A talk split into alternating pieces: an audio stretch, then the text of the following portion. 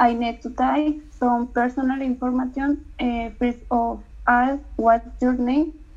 Brianna Torres Soto. Can you spell your last name?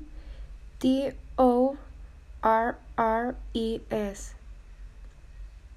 And where you and where are you from? I am from Durango, Durango. Mm, how, o- how old are you? I'm 19 years old. And when is your birthday? My birthday is March 30. What's your email address? Torres Soto Brianna at gmail.com.